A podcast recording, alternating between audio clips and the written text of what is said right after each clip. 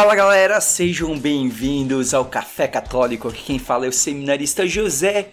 E hoje, no programa onde nós comemoramos um ano de podcast, estamos aqui para falar de toda a nossa paixão pela leitura. E para falar sobre o que com isso, a minha irmã Bruna. A literatura existe através da linguagem, ou melhor, apesar da linguagem. Também aqui conosco Pedro. Eu não sei o que eu tô fazendo aqui porque eu não gosto de literatura, mas eu amo ler. E a nossa menina prodígio, Ana. Oi, eu li Shakespeare no quinto ano. É isso aí, gente. Então, pega o seu café e vamos para mais um programa do Café Católico.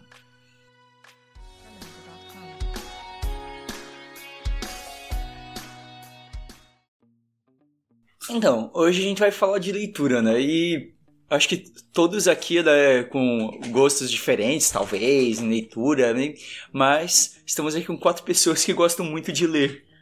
É, eu queria saber para vocês, assim, é, quando vocês têm algum momento que vocês perceberam alguma algum momento, alguma obra específica que despertou por vocês a paixão pela leitura?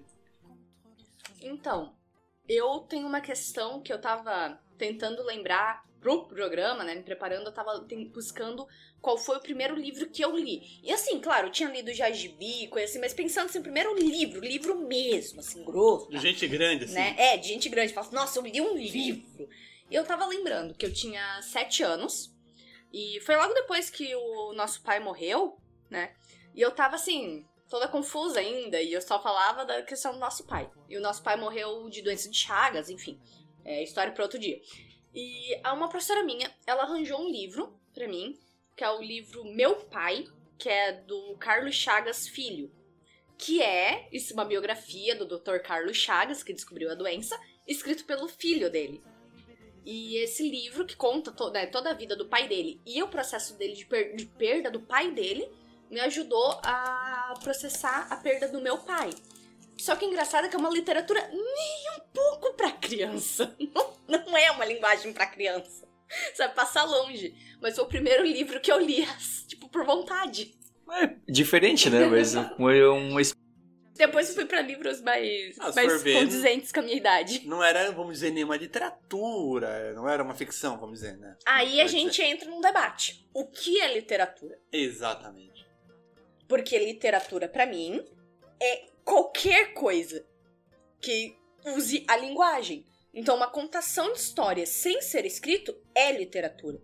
É, na verdade eu cresci, eu sei que tu tem razão, mas eu cresci com a ideia, tipo, as pessoas falavam que literatura é ficção. É, geralmente a gente usa. Dentro do meio acadêmico, geralmente é usado. Liter, a literatura, ela. Quando tu só tá falando de vários textos, né? Literatura meio que tu vai pra uma coisa mais de, mais de ficção sempre. Só que daí o pessoal fala literatura acadêmica, literatura. É, é que no fim, essas classificações é para você organizar a estante. Uhum. As coisas elas não são tão separadas assim como a gente às vezes gosta de categorizar, né? Então, leitura existe de vários tipos, mas é, é importante como é importante assim trabalhar esse ato da leitura, né? O ato de ler. Pedro, você falou assim, tipo, ah, que vê essa literatura, mas você não gosta de literatura, né? Ou seja, você parte mais de ficção, mas você gosta de ler. E você sempre gostou de ler ou Na verdade, eu comecei na com ficção. Eu lia muita ficção uma época da minha vida.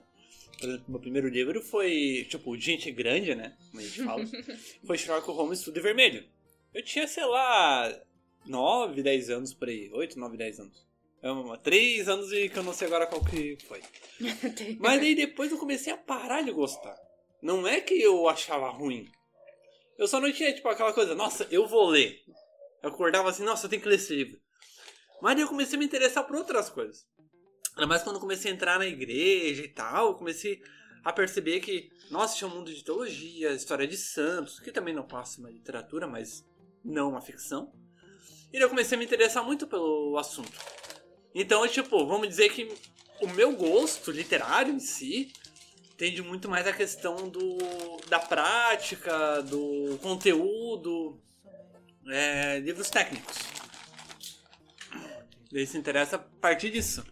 Você, Ana, você é a mais nova aqui da, da galera, mas você sempre gostou de ler ou teve algum momento que você despertou assim pra essa leitura? É a mais nova, mas compete muito bem com o José com questão de livro que leu.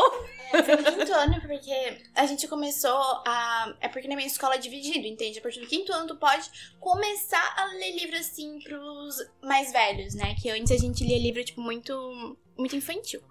Aí eu me lembro que eu vi que Shakespeare, não sei do que eu tinha visto falar de Shakespeare, e eu falei, meu Deus, que nome lindo, deve ser maravilhoso o livro dele. E eu cheguei pra professora, professora, eu quero ler um livro de Shakespeare. E ela falou, não, tu é muito nova, tu não vai conseguir. Eu fiquei lá martelando, não, eu vou conseguir. Aí eu fui lá e vi Romeu e Julieta. Eu falei, vou ler Romeu e Julieta. Aí ela falou, tá, mas ler teatral, porque tu não consegue, não vai conseguir ler. Não vou conseguir ler o original mesmo. Aí o que aconteceu? Eu li o original com um dicionário do lado. Eu comecei a ler. e eu cheguei pra ela toda contente, assim. Aí que esse foi muito incentivo. Porque ela, de tanto ela falar pra mim, tipo assim, não, tu não vai conseguir ler. Não adianta, tu não vai conseguir. E eu li, entendeu? E aí eu fui lendo mais obras dele. Eu acho que foi o primeiro contato. Eu vou defender a professora. a professora não tava duvidando da capacidade da Ana. É só porque realmente uma criança geralmente. Não é que não vai conseguir, ela vai achar muito chato. E daí, tipo. O professor tem um pouco de medo, tipo, nossa, cara, acabou, Eu de que- começar é que no, assim, é- acabou de começar no mundo da leitura e já vai achar chato. É, mas, mas, eu, acho, mas eu acho que isso. Eu, eu não gosto desse estudo, porque eu acho que assim, se chamou a atenção, eu acho que a pessoa tem que tentar ter a experiência. E você falar assim: olha, vou tentar ler. Se a pessoa chegar e falar, não gostei, ah, não, tudo bem, talvez mais tarde você vai gostar. Não, talvez dar uma orientada e É falar assim, ó, porque- ó, tem uma versão um pouco mais tranquila aqui. Começa com essa, depois já vai pra É, aquela. ou, ou, ou então, se ela tinha interesse pelo autor, né? A professora já podia falar, tá, talvez então essa é a melhor obra. Começa com uma obra talvez mais curta, né? Porque tem obras mais longas, tem obras mais curtas.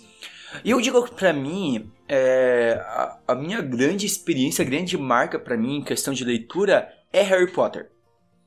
Porque é, eu. E, e não principalmente, não necessariamente o primeiro livro já, porque quando eu li o primeiro livro, o Pedra Filosofal, eu até. Eu me lembro que eu, eu, digamos assim, levei um certo tempo assim para ler. Eu levei acho que mais um mês pra ler. Só que aquilo me chamou a atenção quando eu cheguei ao final. Né? Me chamou a atenção. E daí eu fui. Eu, eu fui ler, eu fui atrás dos outros livros. E aquilo começou a me instigar muito, assim, me instigar. E foi a partir do Harry Potter, eu fiquei muito impressionado com, com a capacidade de a gente imaginar dessa questão de criar mundos e de você. Era, era um refúgio, assim, realmente, pra mim, de praticamente ir ler. Né? Então, Harry Potter, ele tem uma, uma, uma importância fundamental na minha vida. Pelo, por ter este prazer em ler. E eu vejo como isso molda pra mim várias coisas minha vida até hoje. Né? Esse- ter este prazer de ler. Não, isso é até. Isso é importante, porque a literatura é, ela deve ser cultivada como um prazer. Claro que existe a questão de que você. Assim, vai chegar um momento da sua vida que tu vai ter que ler alguma coisa por ler. Mas se você cultiva a prática do gostar de ler, você consegue ler algo chato. Por exemplo, quando tu chega na faculdade e é obrigado a ler sobre algo que você não gosta. Porque, assim, quem- o pessoal que é mais novo. Ana, deixa eu te contar uma coisa, tá? Não te iluda achando que tu vai pra faculdade e tu vai estudar só o que você gosta. Muito pelo contrário. Você até pode ir pra área que você gosta, mas você vai estudar muita coisa que você não gosta. E você vai ter que ler. Eu, eu tenho a opinião que quando alguém diz pra mim que não gosta de ler, é porque não teve uma experiência positiva com a leitura. Ela É porque ela não encontrou o seu gênero, ela não encontrou algo que a cativasse, né? E, então isso eu acho que é muito importante, né? Nem todo mundo vai se cativar por universo fantástico. Acaba que a maioria gosta disso, né? Então, muitos da minha geração, eu tenho, conheço pessoas da minha, da minha idade, da minha geração, que se tornaram leitores por causa de Harry Potter. Sim, nós somos cringes. Pro pessoal aí que tá falando que Harry Potter é coisa de cringe. Mas uma outra geração, mas depois eu conheço muita gente que eh, não soube, não foi a obra que eu li, mas que se tornando leitores por causa de Percy Jackson. E às vezes, mas às vezes outras obras, né? Tem várias coisas que podem nos chamar. Eu acho que isso que eu acho que é, que é interessante. E esse programa aqui é, é interessante a gente estar fazendo leitura. Ele vai ser meio que um é o é um, um manifesto né, em favor da leitura e vai ser barra aqui um grande dicas culturais aqui. porque A gente vai ficar dando muito de dicas aqui Pra você, principalmente, é, principalmente se você não gosta de ler, mas se você, talvez se você gosta também, quiser ler uma dessas obras, alguma dessas obras que a gente tá falando, né? Então, e a gente vai comentar aqui um pouco dessas das obras, né? E por que elas são importantes, por que que elas marcam a nossa vida e por que que a gente acha a leitura tão importante. Uma coisa que o José falou ali que eu achei interessante, que ele comentou ali sobre ah, a pessoa não gosta de ler. Então realmente ela não deve ter sido iniciada muito bem na leitura ainda. É, a questão é que no início da leitura é um processo um pouco doloroso às vezes. Por quê? Eu lembro quando eu tava lendo, né, é, o... Meu Deus, que é o nome do detetive? Sherlock Holmes. É, Sherlock Holmes. É, tava estudando Sherlock, é, tava lendo Sherlock Holmes. Eu lembro que tinha muita palavra que eu não conhecia. Os dois primeiros capítulos eh, foi, foi meio doloroso, foi meio sacrifício, porque a história não desenvolve, tu não sabe muito bem que funciona, tu tá com o dicionário ali do lado. Mas tudo bem quem lê, sabe muito bem que quando a gente passa por um ponto de leitura, já não importa tanto as palavras que tu não conhece, porque tu começa a entender o significado só pela história já. Muitas palavras. E às vezes esse processo de chegar nessa dinâmica que é um pouco doloroso. Sim, e também até desse, da tua fala, tipo, que a gente pesquisa a palavra, e, tipo, que é cansativo realmente tu pegar a palavra que tu entende e pesquisar essas coisas. É uma coisa que minha professora de português me ensinou, que às vezes ela consegue descobrir o significado da palavra só pelo contexto em que ela é, tipo, pelo contexto que ela está. E uma coisa também que eu acho que foi é, crucial para mim é que eu achava também muito cansativo ler muito. Só que eu li uma coisa assim, eu ia entendendo ela. E quando chegava, quando eu entendia, realmente eu ficava encantada, porque, meu Deus, realmente aconteceu isso. Foi algo assim, no processo foi muito cansativo, realmente, foi extremamente. Mas depois, quando eu li aquilo lá, eu parava um pouco, entendeu? Eu começava. É, tentar entender. E quando eu entendia completamente, eu ficava tipo, meu Deus, realmente aconteceu isso? Então. É, eu... E como essa questão do contexto, ele é muito importante que a gente. Você começa a desenvolver, às vezes, através de uma literatura. Basicamente, você vai entender o contexto e como esse entendimento de contexto ele vai ser importantíssimo para nossa vida, porque você entender a palavra pelo contexto, ela, ela acima de tudo o que, que é interpretação de texto, porque e é isso que falta muitas pessoas e é o que a gente diz que no Brasil nós temos muitos analfabetos funcionais. O que é o analfabeto funcio funcional? É, ele sabe ler uma frase, ele sabe se informar, mas o problema é que ele não entende um texto, ele não entende o contexto. E uma pessoa que é um analfabeto funcional, ela fica muito suscetível à ideia dos outros porque ela não consegue ler algo e chegar na interpretação por conta própria. Ela não consegue desenvolver uma ideia, ela não consegue captar as ideias direito porque ela não tem essa profundidade. Então, esse, essa questão de entendimento do contexto é importantíssimo para isso. E isso não surge do nada. E como é que falaram, é, é, parte de um esforço, é, é, é uma coisa que a gente vai desenvolvendo. Conforme a gente vai lendo, melhor se torna a nossa leitura. Sim. E aquela coisa, tudo é uma questão de estímulo também. É, para você ter interesse ou não. Em algum momento você vai ter algum estímulo, né? E assim, se você tá escutando e você, ah, eu não leio, e daí a gente sempre escuta assim, ah, não, porque meu pai lia, minha mãe lia pra mim, assim, ah, mas meus pais não faziam isso, tá beleza, então você vai ler pra você agora. Tá, tipo, faz de conta. Eu já fiz essa dinâmica de fingir que eu tô contando a história. Que eu achei o livro muito chato, e daí eu queria. Mas eu tinha que ler o livro. daí eu fiz de conta que era uma contação de história para mim mesma. Daí eu consegui ler o livro. Foi uma, uma época que a gente fazer isso. Ali no ensino médio que eu tive que ler uns livros mais chatos. Mas em diálogo mudava a voz ou não? Sim! eu mudo a voz quando eu vou contar a história. Mas eu tive uma. Gente, eu e o José, a gente veio de uma família até que. A nossa mãe é uma ótima contadora de história. Nosso vô é melhor ainda. Mas a mãe pegava livro. Eu lembro até uma frustração minha, pessoal, agora fazendo desabafo. Eu lembro que eu tinha uma coleçãozinha de livrinhos, assim. Acho que todo mundo já teve coleção similar, que é tipo um livrinho de cinco páginas contando a história, sei lá, de um bezerrinho, de um leãozinho. São historinhas bobas, mas que vão, né? E eu lembro uma frustração quando eu aprendi a ler. Porque a minha mãe li aquele livro e, nossa, era uma história assim. Tinha muita coisa da história. E daí eu descobri que a minha mãe mentia para mim, porque ela inventava toda uma outra história a mais do que não tinha no livro. Isso é literatura. Isso é literatura. É, e é, isso, isso influencia, ajuda a despertar. Mas eu acho que é, a, a, leitura, uma, uma, coisa que é importante entender é que, assim, às vezes é, a gente vai achar um livro ruim.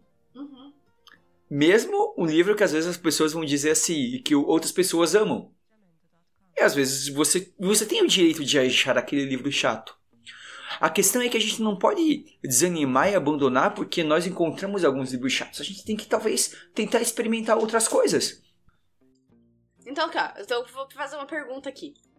que eu tenho, é, eu tenho isso, mas vamos lá.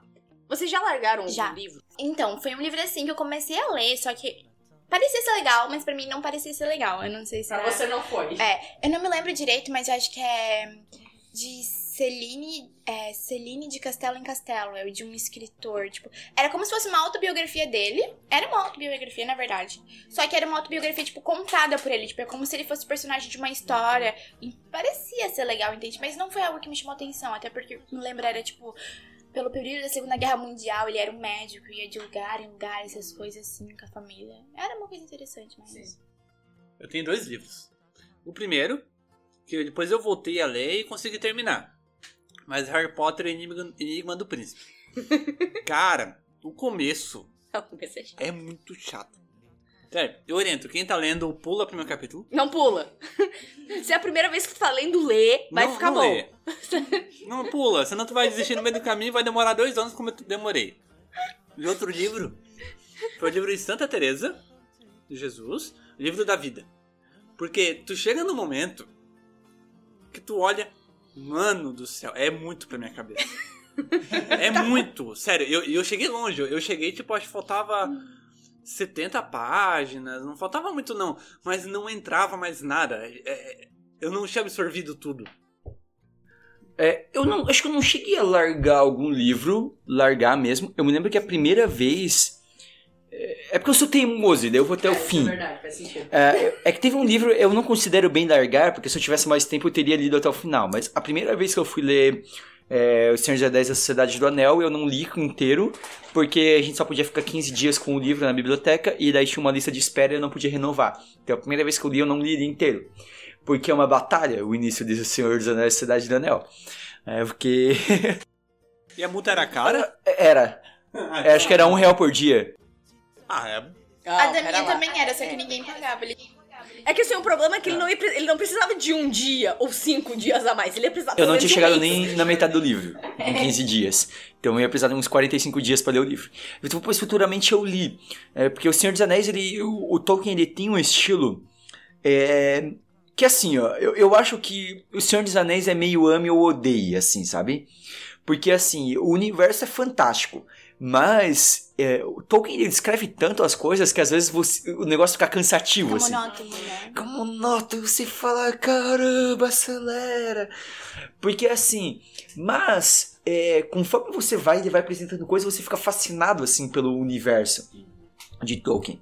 É, e, e foi de certa forma que aconteceu comigo. No, no momento até agora eu tô relendo né, os livros, tô fazendo, fazendo a experiência de ler a trilogia do Senhor dos Anéis em inglês, no, no original. Então, tá sendo uma outra experiência. E mas assim, é, é, é muito interessante mesmo, assim, é muito, é muito bom. Só que, às vezes, eh, dependendo do momento que você vai ler, ou o momento que você tá, às vezes a, a, a história não te cativa, às vezes você precisa um pouco mais de tempo. E eu disse, às vezes não é o que necessariamente que você gosta. Tem gente que gosta de, de coisas, não gosta de coisas fantásticas. Tem gente que gosta de coisas mais realistas. Eu. Eu também prefiro realista. Eu, assim, eu vou colocar em livros que eu abandonei, eu vou colocar assim. Livros que eu realmente. Nem que tenha oportunidade. Eu não vou ler. Eu não vou perder meu tempo. Eu tenho mais coisa pra ler que eu vou gostar. Eu não vou tentar ler de volta. Porque eu comecei e não dá. Um é um grande clássico de romance. Mas eu só fico consolado porque eu já encontrei outras pessoas que também não gostam do livro, não dá pra ler. Que é o Morro dos Tu Ventos. não gosta? Não! Não acontece nada! É cansativo, é realmente cansativo, mas depois de um tempo tu se acostuma. Gente, eu li O Homem Invisível antes, que é um, um livro monótono pra caramba. Demora pra acontecer alguma coisa também. E eu não consegui ler Eu li por causa Não de dá. Crepúsculo, sabia? Porque Tá. eu li Crepúsculo. Também li Crepúsculo. Mas então, e daí um outro que eu também larguei é Coração de Tinta. Porque tem um filme, eu gostei muito do filme e tal. O filme nem grandes coisas, mas eu achei interessante. Daí eu fui ler o, ler o livro. Porque geralmente, quase é a regra que livro é melhor que filme. É, então assim, eu achei assim, pô, o filme tinha um, um plot ali interessante e tal. A história é um cara que ele lê o livro ele tem o dom de tirar os personagens de dentro do livro. Ele traz os personagens do, do- do- da ficção pro, pro mundo real. E ele, e sem querer, e ele faz isso, mas ele não tem controle sobre isso. E eu achei interessante o filme. E daí eu fui procurar o livro e tinha na biblioteca da minha escola. Daí eu descobri que o filme contava a história dos três livros, é uma trilogia. Misericórdia. O primeiro livro, assim, no filme, eles vão pra uma outra cidade, já no começo, é 20 minutos de filme, tá nesse que eles estão na casa da tia do cara. O primeiro livro termina ele chegando na casa da mulher. Não acontece nada. Eu desisti. Mas tá bom. Vamos tornar mais positivo o negócio e vamos falar de boas leituras. Só Eu tô brincando. E vamos falar que. assim, acontece. Mesmo quem gosta, a gente Sim, tem umas... eu acabei de lembrar, também teve acho mais dois livros que eu desisti porque eu tive que devolver o livro mesmo, que foi Contos de Dickens. Eu comecei a ler, eu gostei até. Porque eram contos bem curtinhos, né? Era nem tão ruim. E era outro que eu não sei quem escreveu, só que eu achei a capa tão bonita que eu peguei. Também já fui enganada pela era uma capa. capa dura, vermelha, assim, com os detalhes dourados. Bem, e era bem. Era um Barça. eu nem sei o que é Barça. Mas eu tô rindo aqui. Mas era lindo, assim, o livro, sabe? Acho que era Os Grandes Romancistas. Aí era um romance. Mas eu devolvi. Eu não sei o que é Barça, realmente. É um nome. Era a Wikipedia dos nossos avós. Pesquisem o que é Barça. Pesquisem o que Pra teus pais. Eu Você pesquisei lembra Barça. navio, É, sabia? Tá, é o seguinte. Mas assim, vamos, vamos, vamos, vamos agora mudar assim. boas. E vamos para as coisas boas, né? Eu aqui eu já falei de Harry Potter e é uma coisa que eu, pra quem não leu, eu indico que leia. E talvez assim, você, se você tem, quer indicar, quer, quer talvez incentivar um adolescente a ler, eu acho uma leitura muito interessante. O legal é que é tranquilo, é fácil. Ele é fácil e eu acho que ele tem uma mensagem muito positiva, né? O café católico aqui, né? Então a gente traz um pouco. E ele tem uma mensagem muito positiva, né? Harry Potter. É, eu sei que às vezes tem algumas pessoas que fazem uma coisa tipo, ah, porque fala de magia, não sei o quê. Mas eu acho que primeiro quem fala isso é que não leu, ou leu não entendeu direito a história. Porque o grande foco justamente da, da história é mostrar que a magia não resolve tudo, a magia não está acima dos valores da pessoa. né? Então isso é muito, é muito forte, né? E, e é muito interessante porque o, o Harry Potter você vai vendo um crescimento do personagem, um amadurecimento. Então ele começa criança, ele vai crescendo. Eu acho que eu pessoalmente me mexeu muito por isso, porque de certa forma eu cresci junto com o personagem. Eu li o primeiro livro quando eu tinha 9 anos de idade. Então, e é um, pouco mais, um pouco mais novo do que a idade do, do Harry, né, no, no primeiro livro. E assim eu fui crescendo assim, e é muito, muito, muito interessante, porque você vai vendo, né, o Harry que é um, um órfão, né, então que quer, que não sabe o que tá acontecendo e ele e ele ele sofre todos os dramas que ele tem. Então, é muito interessante, muito interessante. Eu tenho, assim, é, até porque a gente, né, pensando, Harry Potter é um livro que mudou a minha vida. Porque, na saga ali, eu comecei a ler porque eu vi o, Jo- tipo, por causa do José, isso sem tirar do- nenhuma dúvida, foi por culpa do José que eu caí nesse mundo. Mas o sexto livro do Harry Potter é, me ajudou a, a superar a minha depressão, porque eu tive né, depressão muito profunda, tudo.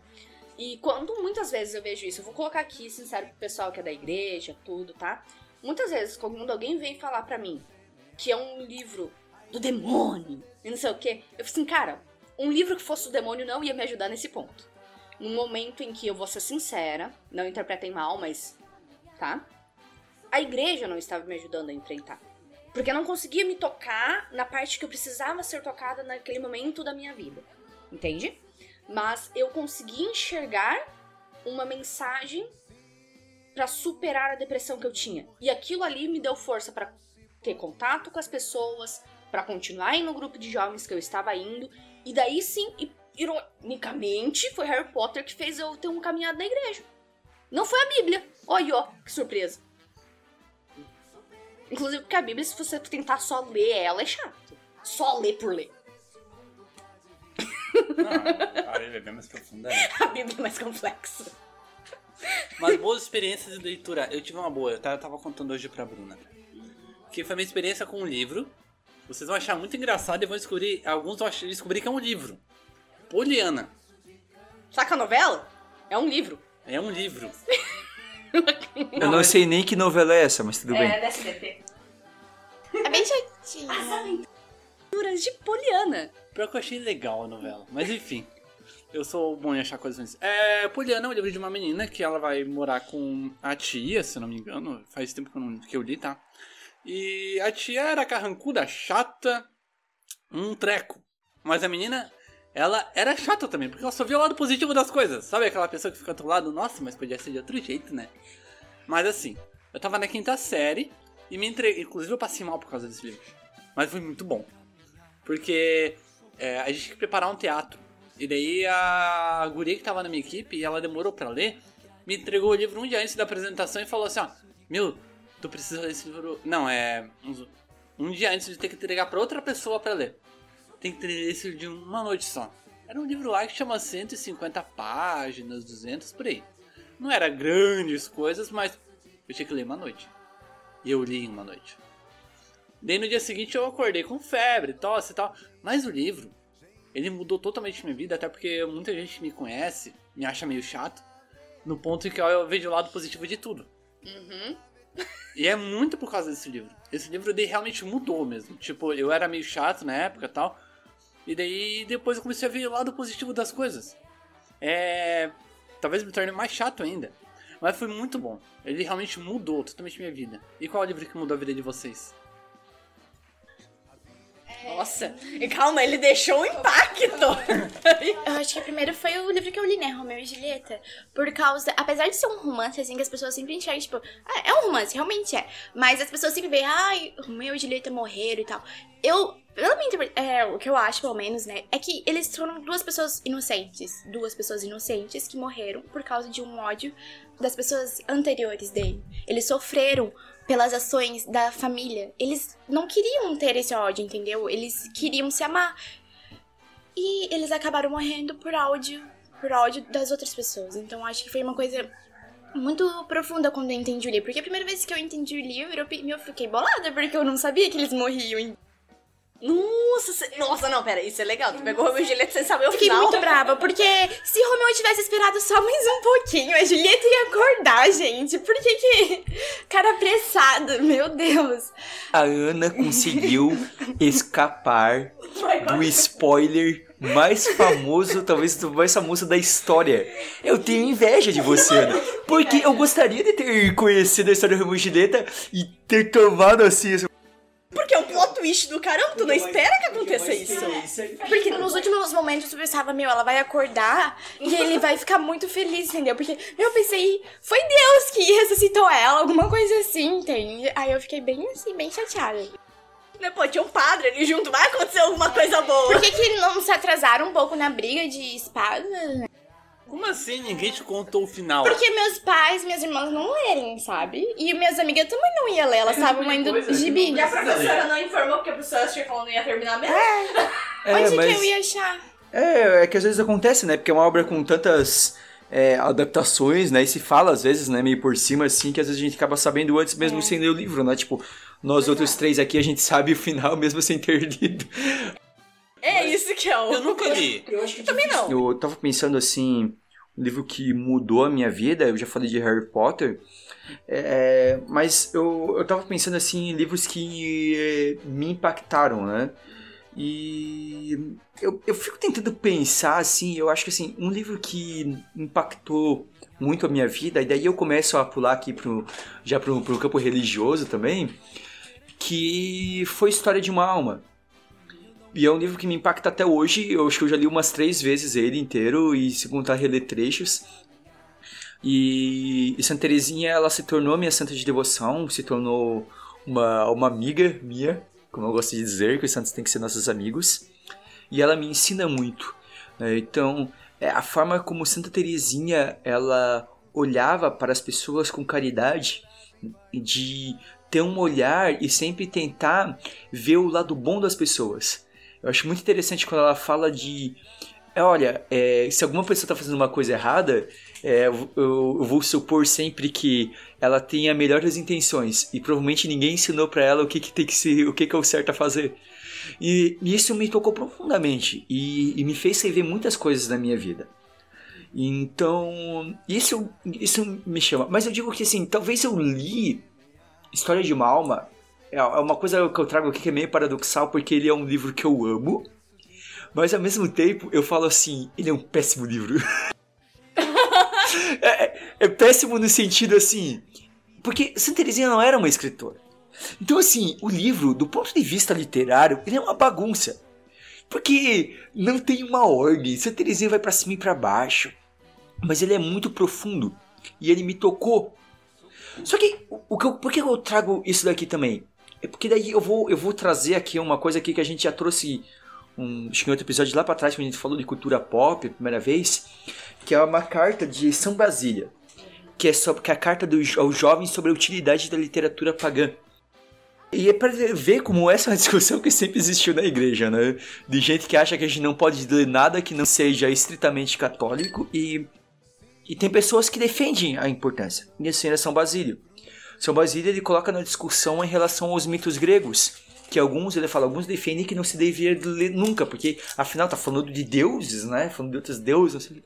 E ele fala assim, que a gente pode separar né, aquilo que é mito e daquilo que a gente olha pro, naqueles né, relatos e mitos e são valores que devem ser seguidos pelos cristãos.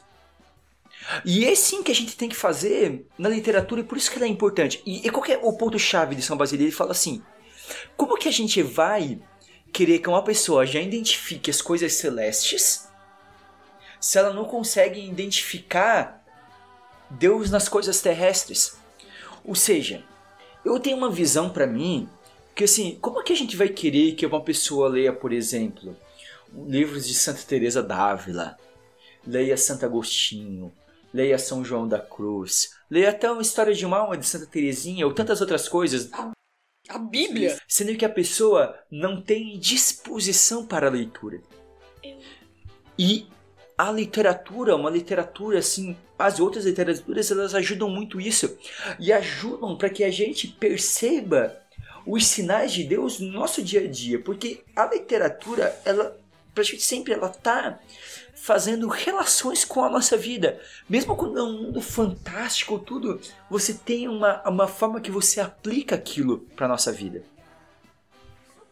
Eu também concordo com isso, sabe? Porque é muito comum, pelo menos pra mim, tipo, eu tinha acabado de entrar na igreja e era muita coisa assim de falar, não, você não deve ler isso. Acho que eu cheguei um dia num carro com umas pessoas e eu falei, meu, eu tô lendo um livro de uma fada, mas era tipo uma coisa completamente inocente, sabe? Era uma história de uma fadinha, assim, eu nem me lembro direito. Só que eu pensei, meu, tu tá lendo livro de fadas, assim? Eu falei, tô. Só que a pessoa, tipo, já falou, não, tu não tem que ler isso. Pega lá, sei lá, e me deram um livro de Santo Agostinho pra ler. Eu era Uau! Ah, não, mas pera lá, você cheio. Tá, mesmo assim, é que era uma coisa profunda, pelo menos. Eu não consegui realmente, assim, eu quero voltar a ler, mas não foi algo assim. Confissões, né? Um, parê- um parênteses. Confissões, até um certo ponto, ele é muito legal. A parte final de Confissões, mano, eu me arrastei pra terminar de ler aquele livro. Porque eu não queria desistir, mas ele é, ele é puxado. Mas o absurdo dessa história é que assim, ó, ela tava com livro de li- literatura, tipo uma ficção, uma historinha bonitinha e tal. Por que pelo menos não orientavam, sei lá, a pegar uma outra ficção católica, uma outra historinha assim? Não, Podia dar um Tolkien pra ela, né? filosófico o Ou, negócio. ou dar um livro até de um santo mais tranquilo, né? Dar uma biografia de algum santo. Um livro que não tenha um, um alto um, um, um alto nível né? filosófico, teo, Teológico. filosófico e teológico. É. Que fosse uma coisa assim mais, mais tranquila. Eu lembro que uma vez, assim, foi eu acho que o momento que eu comprei uma briga mais ferrada com alguém na igreja, que foi por causa da Aninha. Eu? né? Porque ela comentou que ela queria ler Harry Potter. E daí também deu, lá a pessoa deu uma endoidada, assim. E eu comecei a defender Harry Potter. Porque, pô, não tem problema. Ela tava na idade de ler Harry Potter. Né? Tava com qualquer idade, idade pra ler Harry Potter, mas eu, né? Enfim. A idade Não, boa. não recomendo aos um ano de idade, tá? não vai entender nada. Mas, enfim, a criança ali com 10, 11 anos, ela tá na idade porque ela vai crescer, ela vai ter desenvolvimento com o personagem, essa é a minha opinião. Mas daí eu comecei a discutir com a pessoa e daí a pessoa falou assim: "Ai, mas você viu que eu não vou citar o tá, tá, enfim. Assim, Ai, mas tu viu que o padre fulano de tal disse que não é pra ler?" Eu, mas, cara, a gente pode começou- Daí ele assim, não, mas tu não viu o que o padre falou? Daí ele assim, daí São Basílio. Daí eu já conheci a carta. eu tinha um trunfo maior. Só que daí a questão é, eu vou colocar isso pro. Porque eu trabalho. Eu faço faculdade de pedagogia, a gente vê a importância de a gente saber orientar a literatura para as crianças e adolescentes. A gente tem que deixar assim, se chamou atenção, deixa ler. Mas a gente, claro, tem que ter consciência do que vai deixar ler, né? Tem que saber se tá na idade ou não. Então, eu fui acompanhando a Aninha. Por mais que eu já tivesse lido Harry Potter, eu fui tentando experimentar com ela o que ela viveu. Então, alguns plots que tem na história, eu deixei ela. Sabe? Ela via e falava pra mim, ai, eu não gosto de fulano. Eu, é, né? Fulano é chato. eu deixei quieto. Eu tinha um ódio mortal pelo Snape. Era uma coisa assim. Eu acho que, se to- que todo mundo que leu certo, em algum momento teve uma raiva Pera muito aí, grande pelo Snape. Alerta de spoiler. Pode continuar. Eu só disse que teve, teve raiva do Snape, não disse se estava certo ou errado. Eu acho que o que eu acho importante, eu fui catequista por muitos anos. E, e a catequese, né, principalmente, pelo menos aqui na nossa diocese, eu não sei como que é a realidade em todos os lugares, mas tem um enfoque principalmente da leitura orante. E eu via como é a dificuldade, como você vai fazer uma leitura orante se o adolescente numa turma de crisma, ele não sabe ler. Ele não tem desenvolvido. Como você vai fazer uma leitura orante se a parte da leitura já não existe para começar? Sabe? Então, assim, até para isso, para leitura da Bíblia, a pessoa ter a desenvoltura da leitura é importante. Porque senão ela vai pegar um texto e ela não vai conseguir o que a gente falou sobre entender contexto, sobre entender ali as palavras, sobre entender o, ah, o que, que Jesus está falando ali no Evangelho, o que, que ele está querendo dizer, sabe? De, de perceber uma narrativa daquilo dali, sabe? E quando a pessoa é mais desenvolvida na leitura, aquilo ajuda e vai ajudar na oração. Então, tipo assim, isso é fundamental. É, é fundamental. Então, assim, e, e daí a gente vai consegue fazer mais facilmente, assim como numa leitura, eu disse, que é interessante quando a gente consegue pegar um paralelo numa literatura, e daí eu pego aquilo e trago para minha vida, é o que a gente vai fazer, fazer por exemplo, numa leitura orante. Por que a gente vai fazer? Lá, às vezes está narrando uma história, meu, parece tão que é tão distante para nós quando você pega só o lado ali, porque é uma situação que a gente não consegue perceber às vezes. Mas quando eu consigo ter essa desenvoltura, ele vai me ajudar na minha oração para que eu traga aquilo para minha vida. Né? Por quê? Porque, por exemplo, hoje em dia a gente não vê leprosos andando na rua. Pra gente não entender o. Quem já viu um leproso na vida? Pra gente. um drama. Hoje. Hoje a lepra, que é hanseníase, é uma. É, é, graças a Deus é uma doença tratável hoje, né? Então a pessoa É, consegue tomar o remédio. Tipo, É, a pessoa pode pegar, mas se ela pega, ela consegue tratar. A forma que é tratada é muito mais... Quando alguém morre de lepra, vira manchete. Porque antigamente, tipo, pelo menos lepra, quando eu vi na Bíblia, porque catequese, tipo, estavam bastante pensando, meu Deus, a pessoa morre. De ma- ah, tá. A pessoa morre, porque é uma coisa assustadora, tipo, só encostar na pessoa já passava, essas coisas. E era intratável, basicamente, a sentença de morte, basicamente. Essa coisa da interpretação de texto é muito interessante. Eu tenho um exemplo. Eu tenho hábito de leitura. Ok. É, e daí na empresa onde eu trabalho, às vezes eles mandam uns treinamentos, assim, só um PDF, assim, explicando o que tem que fazer em tais momentos. E daí, todos os meus colegas de trabalho entraram de espero lá com o treinamento porque eles não entenderam bem. Eles chegaram e achavam que era uma coisa. Eu olhei pro treinamento. Cara, não sei se eu tô errado nessa história, porque a maioria tá dizendo o contrário de mim, mas pelo que eu entendi é isso, isso, isso. O pessoal olhou. É verdade, cara. E daí mundo ficou mais calmo, mais tranquilo. Mas a interpretação de texto, essa coisa da leitura, a gente às vezes nem precisa entrar tanto com a questão da fé. Pô, um documento. Às vezes lê um financiamento de banco. Às vezes lê umas coisas assim. Pra tu saber. E não é uma coisa simplesmente de fé, é uma coisa pra tua vida. Compreender, uma, compreender as pegadinhas de promoções que muitas vezes a gente só pega por causa de contexto, enquanto a gente cai em, em golpe, cai em um monte de coisa. É, a gente tem os problemas hoje, por exemplo, de fake news, tudo, que as pessoas caem porque não compreende. Quem tem um hábito de leitura consegue facilmente compreender que pelo menos ela fala assim, tá, peraí, tem alguma Esse coisa estranha nessa notícia, sabe? Tem alguma coisa errada. Ela vai ficar pelo menos com uma pulga atrás da orelha quando é uma. Isso, e a pessoa ela vai atrás e. né? E às vezes não chega a ser uma fake news, mas às vezes pode ser uma notícia enviesada, né? Por causa de um posicionamento do jornal, alguma coisa assim. Não é necessariamente que fake news a gente tá falando de uma mentira, né? Não é necessariamente uma mentira, mas uma notícia enviesada por causa de um posicionamento. E a pessoa consegue perceber, peraí, é bem assim. É, de ataques que às vezes fazem a igreja, ou coisas do nosso dia a dia, né? Pessoas que às vezes caem em golpes, é, por causa fofoca. de não sair. É, ou fofoca. Sim, eu Acho que a palavra correta é leigo, né? Tipo, quando a pessoa não entende de nada do assunto. Leigo, isso. Isso. É, eu tava vendo porque acho que a nossa sociedade hoje em dia não pode ser leigo em assuntos sérios, sabe? Tu ir pela opinião dos outros é completamente errado. Tipo, eu acho que os livros te trazem esse conhecimento, te traz essa, pra tu não sair, tipo, pra vida completamente despreparado.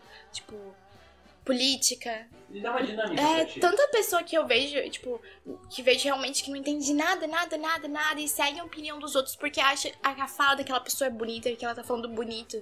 E quando vai realmente ver o que ela. É uma coisa completamente. E ela ajuda também na nossa articulação de ideias. Né? Eu, eu vejo isso né, pela, é pela escrita também. É interessante que quem lê bastante, geralmente isso ajuda muito na, no processo de escrita também. Eu, eu, eu sempre vejo que eu sempre associei isso muito ao hábito de eu ter muita leitura, é, que eu, eu acabo tendo pouquíssima dificuldade assim com, com ortografia, né? É difícil a gente ter ortografia perfeita, né?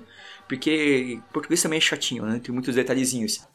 Mas você consegue concatenar melhor as ideias, consegue organizar melhor as coisas e fazer um texto, pelo menos que não fica é, é, repleto de erros, assim, de erros grotescos, assim. Então, assim, e, hum. e, a leitura, ter o hábito da leitura ajuda isso, porque ele, ele corrige, nos corrige nisso. Uma coisa que eu passei hoje na igreja, tá? Estava minha mãe na, na, na, missa e minha mãe parou assim, olhando. Tinha um painelzinho, assim, faz uma frasezinha, né? Minha mãe ficou olhando, olhando. Ô, Bruno, tá errado essa frase, né? Eu olhei. E fiquei assim, meu Deus! Tava assim a frase. Deus ama a vida. Ele, nós, cura e liberta. Fizeram questão de colocar o acento? Sim, tinha um acento. E a minha mãe, ela ficou assim. O contrário eu entendo, o então, contrário eu entendo. Às vezes faltou acento. É, não, não. Mas a, minha mãe ficou, a minha mãe ficou assim, tá errado, né? Daí eu fiquei assim, tá. Ainda bem. Não tô entendendo o que tá errado. Daí a mãe ficou tentando consertar a frase sem tirar o acento. Eu, mãe, é só tirar o acento. É só tirar o acento. Ela, não, não, mas eu acho que se. Não, mãe, é só tirar o acento que fica certo. Você até pode achar uma frase estranha, talvez sem um acento, às vezes, sei lá, às vezes a frase fica meio. Não fica muito poética, às vezes, uma coisa assim, tem um charminho, mas pelo menos vai estar tá certo. sem um acento no nós. Porque daí, no caso, seria nos, né? Deus Sim, nos cura. É, só pra. Isso, obrigado, que eu não sei os termos. Eu gostaria de falar, eu gostaria de trazer assim que a gente tá falando desses impactos, isso me fez me lembrar de uma outra obra que é uma dos meus livros favoritos, que é Cartas de um Diabo a seu Aprendiz. Muito bom. Do C.S. Lewis. Eu amo C.S. Lewis. Ele é muito bom, é um dos meus livros favoritos. É... Na verdade, é uma das poucas obras que eu li, então não posso dizer que eu... Mas dessa obra, ela é incrível. E eu quero chamar a atenção que nesse ponto a gente tá falando, principalmente porque no final do. Vocês costumam ver com o discurso do, do Fitafuso, né? É para as pessoas entenderem aqui, né? Eu vou falar. O que é Cartas de um Diabo a seu aprendiz? C.S. Lewis escreve é, é um demônio, o, o Fitafuso, que ele é um demônio experiente, e ele se corresponde com as cartas dele pro seu sobrinho, o Verme Billy, que é um demônio iniciante que está tentando fazer com que uma alma se perca. Então ele é, é, ele escreve como digamos assim, mostrando qual seria a visão do demônio para fazer com que uma alma se perca. As estratégias do demônio para fazer com que uma alma se perca. Então ele, ele passa por passagens sensacionais, muito interessantes. E é muito legal, é muito, muito interessante como no final tem, digamos assim, é um brinde do um discurso do Fitafuso onde seria numa formatura do, dos demônios na escola da escola da, do inferno. Ele tem essa participação bem bom. Mas é muito interessante que no, nesse discurso, Fitafuso ele fala uma coisa que é interessante, que ele fala do ataque à educação como uma chave importante para fazer com que as almas se percam. E ele fala como que a mediocridade da educação é importantíssima para o ponto para, para o plano dos demônios. Sim. que as pessoas têm, e ele fala assim que isso vai fazer com que ele pode ele fala assim isso pode até fazer com que a gente não tenha mais é, grandes tiranos ele fala mas a gente nunca vai ter tanta quantidade como como nesses tempos e o discurso ele faz ele escreve esse livro na década de 50 60 mas ele é tão atual tão atual o discurso porque e é essa destruição do pedagógico. E a gente não pode cair nessa armadilha dentro da igreja. Porque às vezes a gente quer se fechar numa bolha dentro da igreja e achar que a gente não pode conversar com mais nada e a gente acaba caindo numa pobreza intelectual que é perigosíssima, que é exatamente o que o inimigo quer da gente. Porque a questão ali, que ele fala bem claro, é o nivelar por baixo. Então, assim, por exemplo, vou puxar ali a questão da Aninha, tá? Que ela falou que a professora disse que ela não ia conseguir ler. A gente tabela, e isso não tá errado, mas ainda assim, o problema é, o, vem lá, o MEC tabela que livros que podem ser acessados pela turma do segundo ano do, fun- do, da- do segundo ano do fundamental, tá? Os anos iniciais. Só que se a criança se interessa por um livro um pouquinho à frente, ela não é permitida na escola chegar nesse livro. Mas às vezes a criança tem capacidade, mas porque a maioria das crianças, ou às vezes um- poucas crianças não vão conseguir ler aquilo, então vamos proteger. Não vamos dar isso aqui, é muito difícil ainda. E aos poucos isso vai, que- vai quebrando. Porque quem tem uma capacidade, e mesmo que ainda, sei lá, não tem, não vai se sentir desafiado. E a educação é para desafiar. A literatura ela nos desafia e faz com que a gente crie novas perspectivas. Isso é prova de que ler Harry Potter não é do demônio. Ser burro é. Ai, eu gostei dessa frase. Isso vai pra minha lápide. Otero. Gente, eu, eu Reinert, gostei. é Reinert é Reinert, né? Reinert Pedrotero?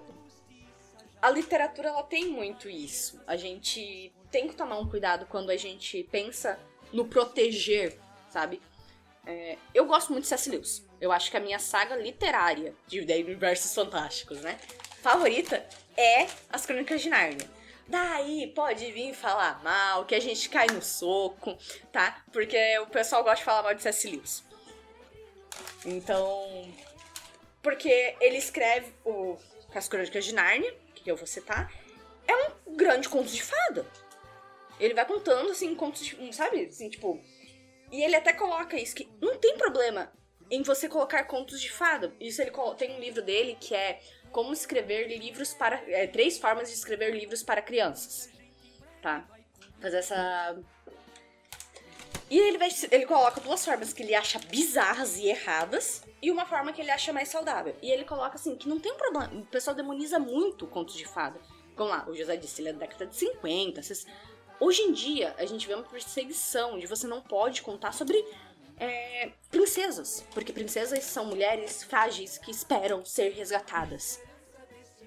Ignora a Mulan, por exemplo, mas tudo bem. É, não, mas o pessoal falou tanto valente, a Mulan já tava aí faz tempo. É, é verdade. É, a Mulan é muito mais antiga. Inclusive a lenda original, mas enfim. Então, o conto de fadas, o C.S. Lewis ele traz o pensamento assim, que a gente pensa muito em proteger a criança, de não deixar a criança ler uma coisa muito fantasiosa, porque ela vai criar ilusões na cabeça dela. Ele fala assim: a criança não é burra. A criança não vai ler sobre uma aventura em um mundo em que não tem comida, que ela vai ficar congelando no meio de um lago, esperando não ser devorada por um dragão. Ela não quer isso pra vida dela. Ela não vai querer isso pra vida dela. Ela não é burra de querer vai isso. achar chato e vai parar de ler. Ah, não, ela talvez fique assim, caramba! Seria legal. Só que a criança, aos poucos, ela vai perceber que, não, que bom que não tem essa loucura do meu mundo. É, e ela acha chata uma outra coisa, ela pode achar chata a leitura, mas você não vai ter esse, esse prejuízo.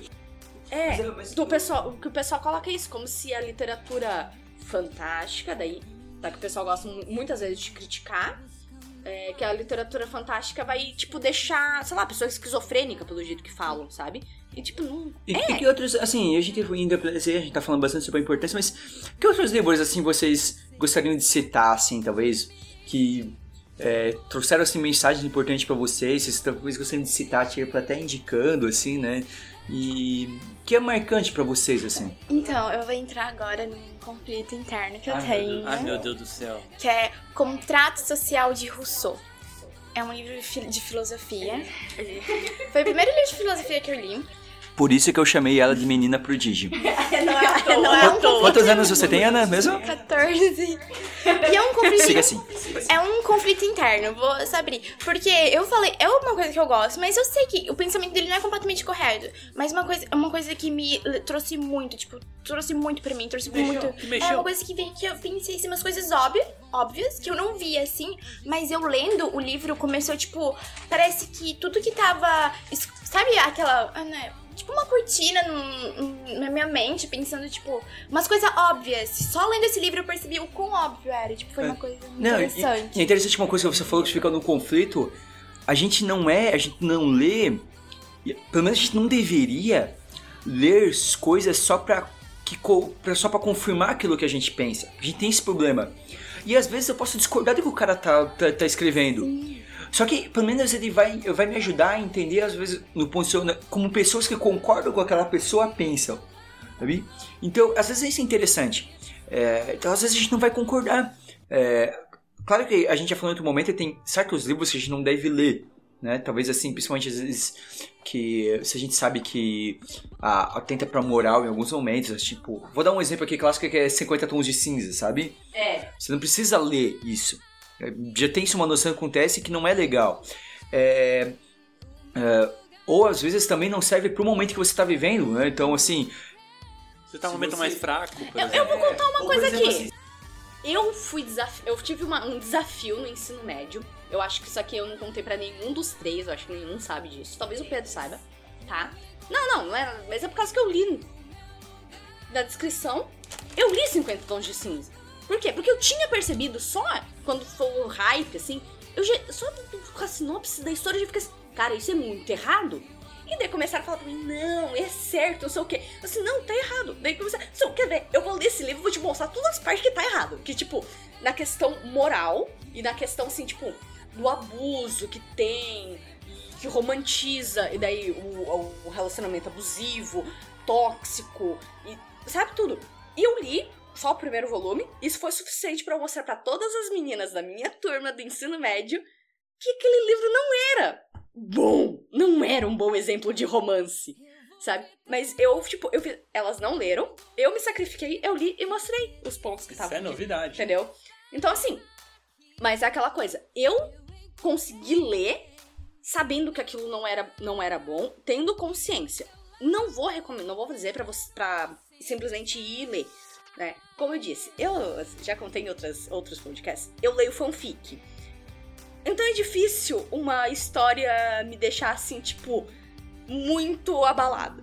Porque fan, eu, as pessoas que, lê, que escrevem fanfic são criativas. Gente, nada, nada surpreende no mundo. Então eu consigo ter um filtro de começar a ler alguma coisa e, opa, eu não preciso ler isso. Ou orientar as pessoas.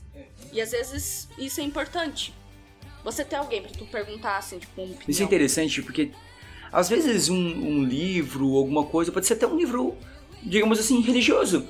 Ele vai cair nas, nas suas mãos e você não vai saber se ele é bom ou não.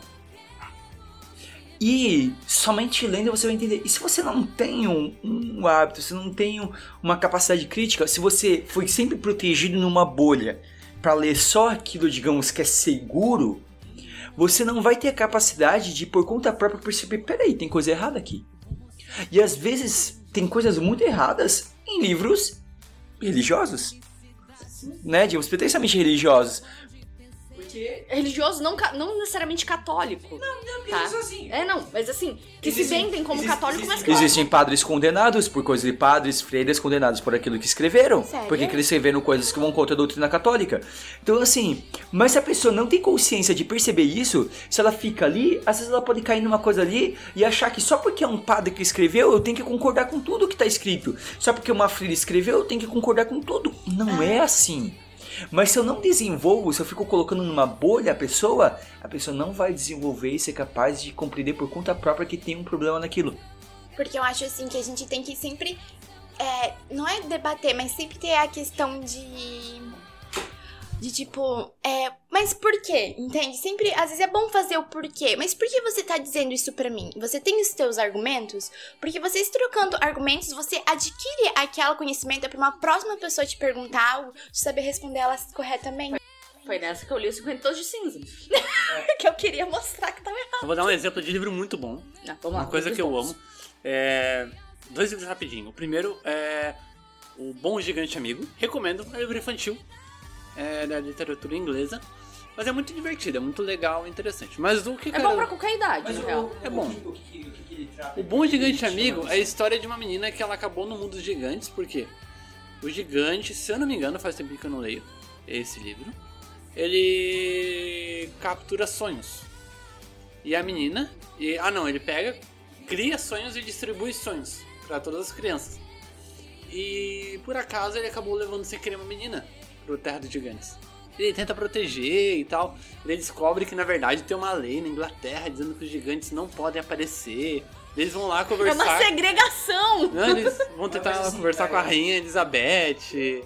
Calma, é a Rainha legal. Elizabeth? Não, desculpa, É a rainha da recente? Inglaterra, não sei Ah, dizer. tá. Não duvido. Mas, mas, mas, mas o que que, tipo, sem dar spoiler, assim, o, o, o que que teve de umas, assim, talvez de uma, um valor, alguma coisa O que, que é interessante desse valor, é, do valor desse livro, é que é a questão da do diferente.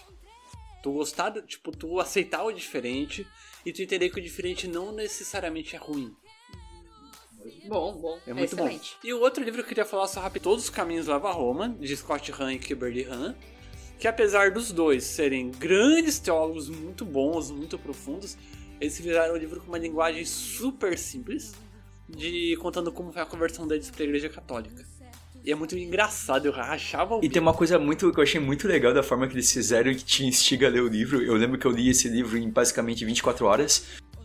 Eu li quase isso também. Que ele intercala entre os dois. E é Isso. muito legal. E você quer saber a outra parte, sabe? Porque ele conta a visão de um primeiro, tipo assim, ah, tá acontecendo um episódio na vida deles. Daí o Scott conta primeiro o que ele tava pensando daquilo, né? E depois troca pra Kimberly e você vai ver os dramas dela. E é- torna-se muito interessante a leitura. Por exemplo, no, no processo de conversão deles, tipo, é legal quando ele, ele começa a pensar, né? Tipo, ah, eu tô convertendo e buscando a fé católica. Daí, tipo, vai pra ela e ela tá desesperada porque ela sempre. O sonho dela foi casar com um pastor. Ela falou: Eu não queria casar com um católico.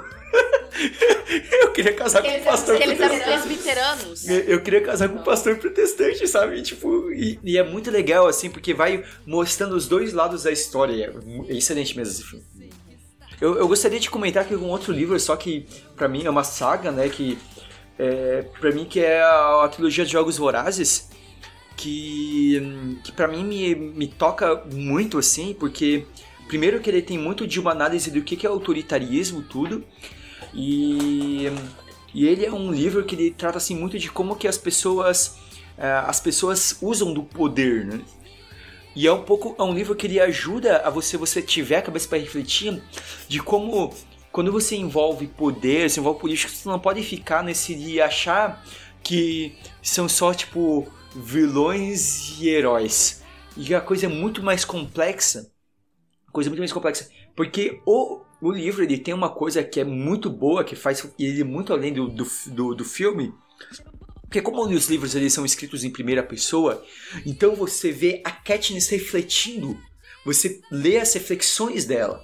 Então é muito interessante porque você vê, tipo assim, por trás de uma atitude que ela resolve tomar, a reflexão que ela tem, né? De ela perceber ela entender por que, que ela faz aquilo. E pra mim, ele tem um dos finais assim mais mais chocantes pra mim aqui. Não vou dar spoiler pra quem não leu nem assistiu o filme. Eles são relativamente mas há uma, uma morte de uma personagem, né? No final, que quem conhece a história sabe. E no livro ele acontece de uma forma muito chocante. É, e pra mim aquilo, eu, eu lembro que foi a única vez que eu fiquei de fato mal com o livro. E às vezes se sentir mal também é bom, assim, porque você sente a perda, né? Você sente a perda, você mexe com a emoção. E eu acho que ele é um livro sensacional. Eu não vou conseguir achar agora o nome do personagem, porque eu tenho esse problema que eu sempre esqueço o nome do personagem, tá? Mas eu já falei da saga das Crônicas de Nárnia, mas eu vou recomendar um livro que para mim, assim, eu acho que é o meu livro favorito, que é A Cadeira de Prata. C.S. Lewis era anglicano, tudo, e nesse livro tem um personagem que eu acho que é o melhor retrato de um cristão, porque tem um momento ali que eles fazem as não é spoiler, né, mas que eles fazem umas análises da luta do acreditar em Aslan, acreditar em Nárnia, e é um personagem que não é de Nárnia. Ele não conhece Nárnia, ele nunca pisou em Nárnia. E daí ficam falando. De, e ele acredita muito em Nárnia, em Aslan, não sei o quê. E daí eles, e ele vai assim: Não me importa, vocês podem me provar que Aslan não existe, que Nárnia não existe. Eu acredito. Porque assim, não, não, não, é uma questão que, tipo, você precisa me provar. Eu tenho a minha fé. Não importa, assim, não é uma fé cega, veja bem. É uma certeza, ele tem a certeza e não importa os argumentos que a pessoa entregue. É algo que ele descobriu sozinho e ele sabe que a pessoa está errada, não importa os, os argumentos que a pessoa tente usar. E eu acho muito bonito. E também é o único personagem mitológico oficialmente criado pelo C.S. Lewis, porque tudo ele vai utilizando de outras mitologias e esse é um personagem que ele criou. Então agora a gente encerrar o programa, a gente não vai ter a nossa tradicional sessão de dicas culturais, porque na verdade esse programa foi imenso, recheado de dicas culturais, que vão estar listadas na descrição do episódio, né? Vai ter ser uma lista bem longa. Mas a gente vai terminar então com dicas um pouco diferentes. A gente vai, vai, em vez de dicas de obras, nós vamos dar dicas de leitores. Então, é, para você que não tem o hábito da leitura, a gente vai aqui tentar dar umas dicas aqui como você pode se tornar um se tornar um leitor. Não dobra a página do livro. é, uma dica bem interessante. Tá começando? Pega coisa simples, pequena, que dá coragem de terminar. Tá, eu, eu diria assim, mais ou menos como o Pedro disse, mas procure assim principalmente livros de com contos ou crônicas, porque o interessante é que você consegue ter o início, o meio e o fim de uma história em poucas páginas. Então, por exemplo, eu indicaria principalmente aqui, você tem Luiz Fernando Veríssimo, se você quiser uma coisa mais cômica. Você vai ter, por exemplo, e você pode ter, por exemplo, é, Sherlock Holmes, se você quer uma coisa assim mais investigativa, que você vai ter bem curta uma boa dica de leitura que o pessoal fica menosprezando, mas eu acho que é uma ótima forma de iniciar leitura. Gibis. Histórias e daí, é, histórias em quadrinhos no geral. Eu falei gibi ali pensando em Turma da Mônica, a gente pensa em Turma da Mônica no é, Brasil automaticamente. Acho crônica seria uma boa tipo, forma de começar a leitura crônica. Tipo, Lima Barreto. É lindo, eu gosto bastante das crônicas dele. Eu ver outras dicas. É... Vocês, ó, tem, tem, um, tem uma imagem só, tá? Que eu eu vou dar uma dica, assim, pros meninos, porque eu vi uma coisa que eu fiquei assim, tipo, ah! tá, eu vi uma assim, ah, era uma dica de pedido de casamento. Daí o a, a, a, namorada do cara gostava muito de ler. Daí o cara foi, comprou um livro, cortou o livro e colocou as alianças dentro do livro. Eu, se fosse a menina, não aceitava, não aceitava o pedido.